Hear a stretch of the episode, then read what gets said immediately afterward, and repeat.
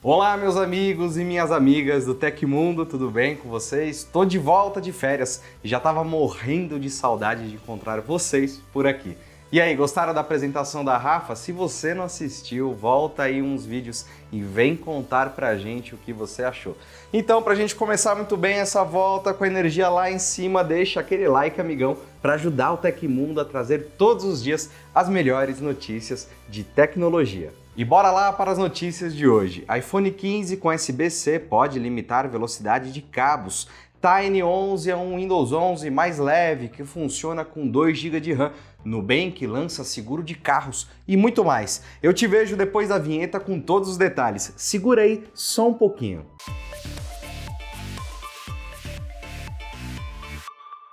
O cofundador do Twitter, Jack Dorsey, criticou a administração de Elon Musk depois que a rede social apresentou uma falha global na quarta-feira, lá no dia 8. Com o problema, os usuários ficaram impedidos de fazer novas publicações, sendo alertados de que o limite diário de envio de tweets havia sido ultrapassado. Em seu perfil na plataforma Nostri, o ex-presidente executivo ironizou o bug, relembrando um comportamento clássico de quem utiliza o microblog. Antigamente, quando tudo caía, as pessoas iam ao Twitter para falar sobre isso. Agora olhe, fecha aspas, escreveu ele referindo-se à indisponibilidade temporária das postagens. Apesar da impossibilidade de twittar ao vivo, a rede social permitia agendar posts com um minuto de antecedência durante a falha, mas essa ferramenta também foi alvo das brincadeiras do antigo CEO. Abre aspas, o Twitter passou de tempo real para um minuto de atraso. O que está acontecendo daqui a um minuto? Fecha aspas, questionou o empresário. Detentor de 2,4% das ações da companhia que ajudou a fundar em meados da primeira década do século 21, Dorsey chegou a comemorar a aquisição da rede do Passarinho Azul pelo bilionário, mesmo antes de o negócio ser confirmado. Em abril do ano passado, o desenvolvedor afirmou que o CEO da Tesla era a única solução na qual ele confiava. A falha global que atingiu o serviço e deixou os usuários desconfiados de uma suposta cobrança para postar mensagens dentro da rede social foi causada por um erro simples. Conforme a Platformer, um funcionário apagou acidentalmente dados da ferramenta que estabelece limites de postagens. Como a equipe responsável pela área foi dispensada pelo novo chefe da empresa em novembro passado, o problema demorou um pouco mais para ser detectado. Algum tempo depois, os tweets voltaram a ser publicados normalmente, mas a companhia não confirmou se haverá redução do limite de postagens para usuários gratuitos. E nessa segunda-feira 13 chega a Curitiba o novo produto do Nubank, o seguro de veículo da fintech, que, seguindo a tradição da marca, promete simplicidade no ato da contratação, que pode ser realizada inteiramente via app, sem necessidade de qualquer ajuda de terceiros. As coberturas básicas do Nubank Auto oferecidas incluem proteção contra roubo e furto, 100% da tabela FIP, além de incêndio natural ou acidental, assistência 24 horas com direito a guincho, danos elétricos, pneus e chaveiro, é possível também contratar coberturas adicionais, como colisão e eventos naturais, 100% da tabela FIP, danos totais ou parciais causados por inundação, deslizamento de terra e chuva, proteção a terceiros, cobre danos materiais e danos físicos até 50 mil reais cada um, proteção de vidros e faróis, inclusive luzes traseiras, para-brisa e espelho retrovisor. O seguro não cobre carros com mais de 12 anos de idade nem veículos importados que não existam na tabela FIP. Além disso, o valor máximo da cobertura está, por enquanto, limitado a 150 mil reais. Nessa primeira fase, o seguro vai estar disponível apenas para alguns clientes da capital paranaense, mas, segundo o Nubank, chegará nos próximos meses às demais regiões de todo esse Brasilzão. Como os preços variam de acordo com a cobertura escolhida, é possível simular sem compromisso todas as informações e valores diretamente no aplicativo. Pressionada para adotar a porta USB-C no iPhone, a Apple deve fazer a substituição já no iPhone 15, que estreia no segundo semestre deste ano. No entanto, rumores indicam que a fabricante poderá impor limitações de compatibilidade ao conector, dificultando a utilização de acessórios não certificados. Conforme boato compartilhado na rede social Weibo na sexta-feira, dia 10, a Apple teria desenvolvido sua própria versão de USB-C para o iPhone contendo interfaces de circuito integrado para gerenciar o compartilhamento de informações entre dispositivos. A tecnologia é a mesma presente no cabo Lightning e serve para confirmar a autenticidade deles e eles continuarem cobrando o preço que eles quiserem nos acessórios. Ao conectar um cabo de carregamento paralelo no celular, por exemplo, o recurso é capaz de detectá-lo e avisar que o acessório não é compatível. Dessa forma, permite à empresa identificar acessórios falsificados e potencialmente perigosos, além de ajudar a incentivar os usuários a adquirir os modelos oficiais. O autor do relatório, que afirma ter 25 anos de experiência em trabalhos com processadores da Intel, não detalhou as implicações da presença do chip autenticador no conector USB-C do iPhone 15, mas conforme o site Mac Rumors, o IC poderia ser usado para limitar a carga rápida e a transferência de dados em alta velocidade nos acessórios de terceiros. E o conhecido especialista em assuntos da Apple, com aquele nome engraçado, Ming Kikuo, mencionou algo semelhante a este novo rumor em novembro passado. Na ocasião, ele disse que os modelos padrão e Plus do iPhone 15 terão a porta USB-C com velocidade limitada, idêntica da porta Lightning, enquanto as conexões das variantes Pro e Pro Max serão muito mais rápidas. É válido destacar que o USB-C adotado na décima geração do iPad, iPad mini, iPad Air e iPad Pro não possui o chip autenticador especulado por agora. O Windows 11 é a versão mais atual do sistema operacional da Microsoft, que apesar de oferecer a mesma possibilidade de atualização gratuita como o Windows 10 fez, não tem encontrado a mesma popularidade.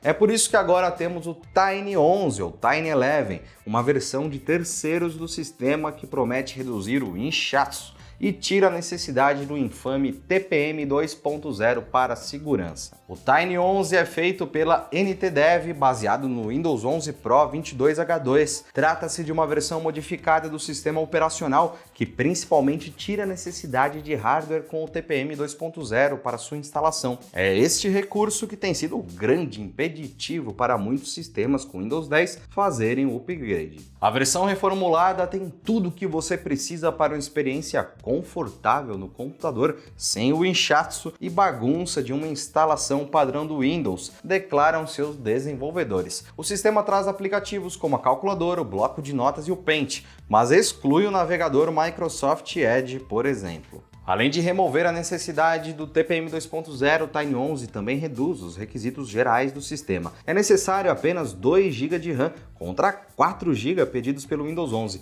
e 8 GB de espaço livre no armazenamento. O Tiny 11 pode parecer atrativo para quem quer usar o Windows 11, mas ficou de fora das especificações de hardware. É importante salientar, no entanto, que sempre há riscos de segurança na instalação de software de terceiros, ainda mais um sistema operacional completo.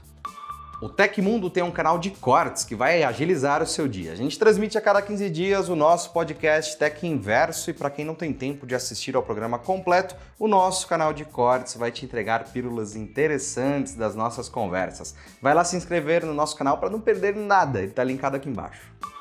Funcionários do Google estão usando o Memegen, uma plataforma de criação de memes, para criticar o lançamento do chatbot Abard e o CEO Sundar Pichai. Os colaboradores mencionam que o anúncio do novo produto foi apressado e mal feito. Conforme a CNBC, um dos memes cita que as demissões realizadas em janeiro resultaram em um breve aumento de 3% das ações da Big Tech, Contudo, uma resposta incorreta durante a revelação do Bard fez os papéis da empresa caírem pelo menos 9%. Abre aspas. Caro Sander, o lançamento do Bard e as demissões foram apressadas, mal feitas e míopes. Por favor, volte a ter uma visão de longo prazo das ações. Fecha aspas destaca uma das publicações no Meme Gen. Vários memes acusam Pichai e outros gerentes de serem comicamente não Google essa é uma referência a um antigo pedido do CEO para que os colaboradores fossem mais Google, ou seja,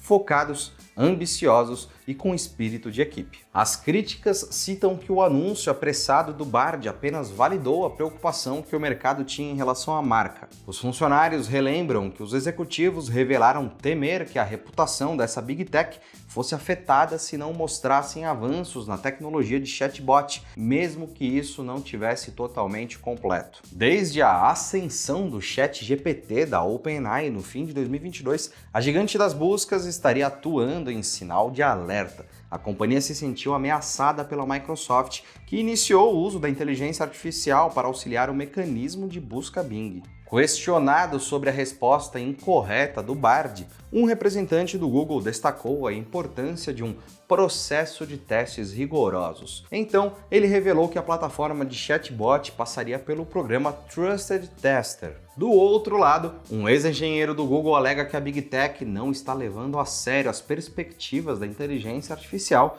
Um exemplo disso seria o anúncio com outros produtos em um evento realizado fora do campus principal de Mountain View. E a Apple pode lançar seu serviço de assinatura de iPhone entre março e abril deste ano, daqui a pouquinho.